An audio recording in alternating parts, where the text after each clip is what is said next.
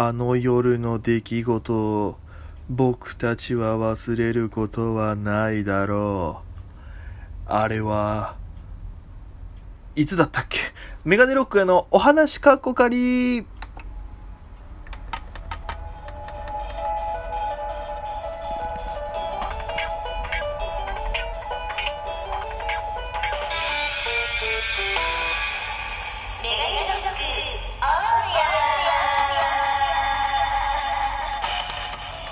いうことで、改めまして、皆様、こんばんは。えー、沖縄の出身のピン芸人、メガネロック大家でございます。よろしくお願いします。この番組は、えー、私、メガネロック小屋が、ただただフリートークをお話ししていく番組となっております。アプリでお聞きの皆さんは、ぜひ右端にある番組クリップ、そして笑顔、えー、ハートとかニコちゃんマークとか、あとネギとかプッシュしていただけると嬉しいのでよろしくお願いいたします。それでは本日も約10分間のお付き合いよろしくお願いします。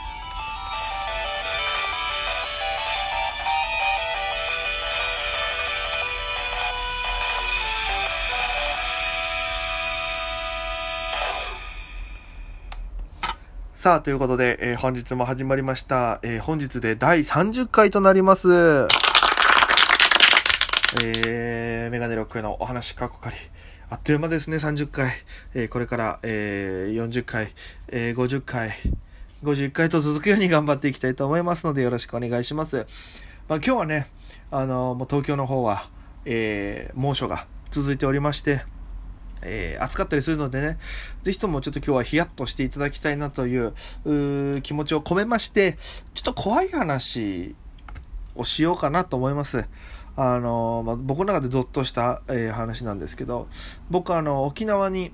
えーいる頃に FM ギノワンというラジオ局があるあるんですけどもそこで毎週木曜日に、えーメガネロックへの木曜順繰りというう番組を担当させていただいてまして、えこれの時間帯が夜中夜中というかね夜の11時から12時の間だったんですね。で番組の内容的には、え僕は当時事務所に所属してましたんで僕がメインでおしゃべりするんですけども毎週その当時所属してた事務所の芸人さん若手の芸人さんが、まあ、56組ぐらいかな。で回し回しで1周メダル2周メダルみたいな感じで、えー、順繰り順繰りしていくことから、えーメガネロックへの木曜順繰りというタイトルになった番組がありまして。で、その中でえ何名か、えー若手芸人さん、ね、出ていただいたんですけども、あの、一番ね、記憶に残ってるのが、その、スインチュマーマーさんという芸人がいまして、えーまあ、えー女性のピン芸人なんですけども、おすごくね、マーマーさん自体、ちょっとスピリチュアルな、不思議な方が、不思議な方でして、なん、なんて言えばいいのかな。あれは、まあ、言っちゃえば幽霊が見える時があるんですって。霊感があって。でその霊感っていうのはどんな感じなんですかって聞いたらあの、まあ、見えるんだけどあごめんなさい今お米が炊けました。すいません。家でやってるんでね。あの、まあ、見えるらしいんですけどこの見える瞬間っていうのはふとした感じで見えるんじゃなくてなんかちょっと前兆があるらしいんです頭痛くなるとか。なんかちょっと違和感があってなんかねパチンってそのラジオの電波みたいな感じでこうチャンネルがねパチンって合う瞬間があるんですって。周波数が合うというか。そしたら急に見え始めるっていう。でまたあるえしばらくするとパチンってチャンネルがずれたか何かで見えなくなるっていうことがあるらしくて。いやそうなんですねって話してであのうちの前の事務所が、えっと、結構その幽霊が出るみたいな噂があってでなんか確かにそのおその前の事務所にいたマネージャーさんから見える方とか、えー稽古場にねあの普通にみんながたまる稽古場があるんですけどもそこの冷蔵庫を置いてるところに女の子がいるって言い始めたりとかあとちょっと昔に、えーマジムン大戦争っていう、まあ、妖怪っていうんですけど沖縄でマジムンのこと。妖怪大戦争マジムン大戦争っていうちょっとコメディ喜劇みたいなのを作成しまして。でそれの稽古をしてる期間中にどうやらその本当に事務所にですねそういった、え妖怪というかマジムが集まってきてたらしくてマーマーさんが言うには。だからその稽古期間の1ヶ月はママさん事務所に来れないっていうのがあったりとか。えーだからそういうのがいろいろあったんですよね。なんかあ劇場とかもまあ、何箇所かね大きいとこでさせていただくんですけどもママさんのそういうのがハマってしまって、えー、ちょっと近寄れない場所があるっていうのでライブ出れなかったりとかそれぐらいスピリチュアルに敏感なスピリチュアルというかね霊感がすごい方で。で、えー、ゲストで来ていただいた時に怖い話特集をしたんですよそんなママさんと。で、ママさんいつも車でね、えー、その宜野湾のラジオ局まで、えー、来ていただいてるんですけども、そのラジオ局が建物の2階にあって駐車場が地下1階なんですよ。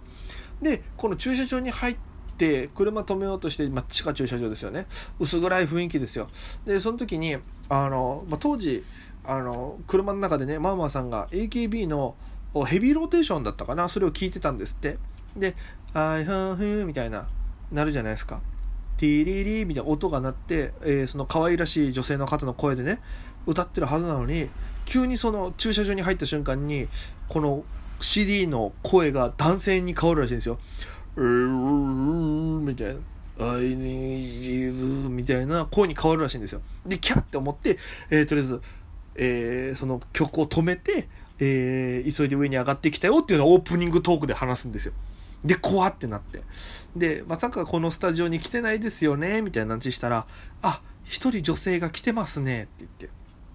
で、どこですか？って言ったら、あ、大家さんの隣で聞いてますよ、怖っみたいな。マジか？ってなって。いやでもこんな近いところでリスナーが来てくれて嬉しいですねっ、つったら、なんか幽霊も笑ってくれたみたいで で、えー、そういうことで1時間そういった怖い話にまつわるテーマトークしてまして。で、えー、途中、その、ちょっと、心霊現象というか怖い思いして悩んでるっていうまたその順繰りメンバーなんですけどもその子が、えー、ちょっと来てましてそれがもこもこもとしっていう芸人で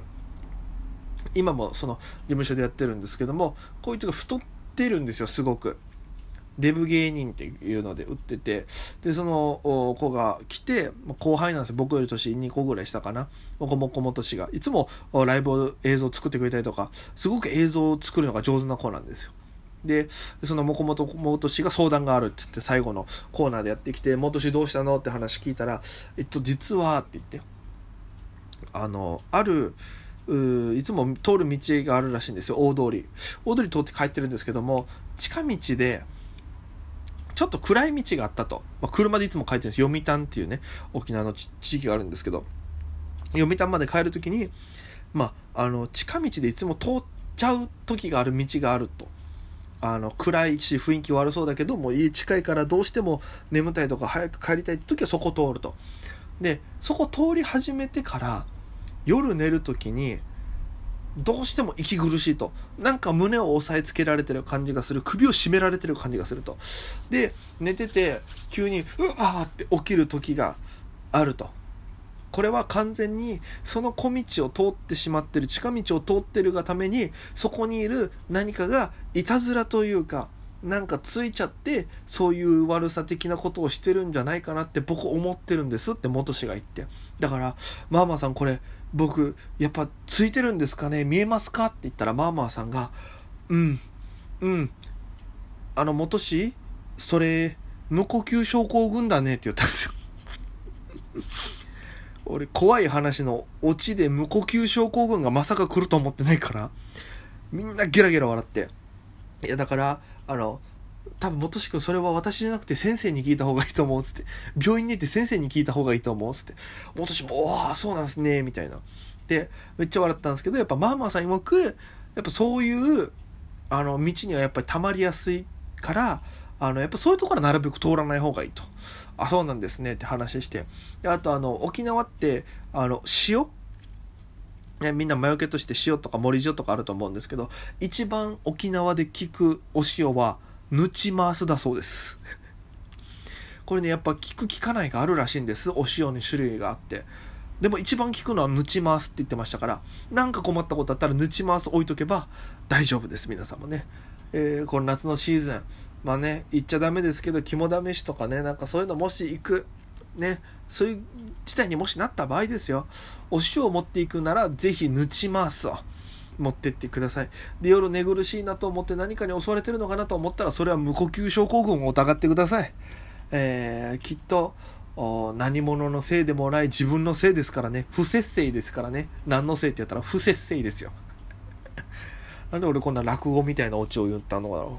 う。ね、ということで、えー、お届けしてまいりましたけど、次回は、あそんなもこもこもとしと事務所で経験した、えー、本当にちょっと怖いというかね、不思議なお話を。をさせていただきたいなと思いますので、ぜひ、えー、お聞きいただければなと思います。そして、えー、最初も言いましたが、え、アプリでお聞きの方はですね、え右上にクリップ番組なんかみたいなね、クリップするみたいなのがあるので、そこを押していただけると、毎回この番組が通知行くようになります。そして、えこのラジオの放送を聞いて楽しかったよ、よかったよっていう方は、ぜひ、ニコちゃんマーク、ハートとかね、あとネギとか、あそういうなんかリアクションボタンみたいなのがあるので、そちらを押していただけると嬉しいので、ぜひぜひ皆様よろしくお願いいたします。さあ、ということでお届けしてきました、メガネロック王へのお話、かっこ仮でございました。ぜひね、皆様、えー、もう本当にね、東京とかは、えー、気温も暑いですし、マスクでね、熱中症になる方の危険性もあるので、えー、ぜひそちらは気をつけていただきたいなと思います。というわけで皆様、また明日お会いしましょう。それでは皆様、また今夜。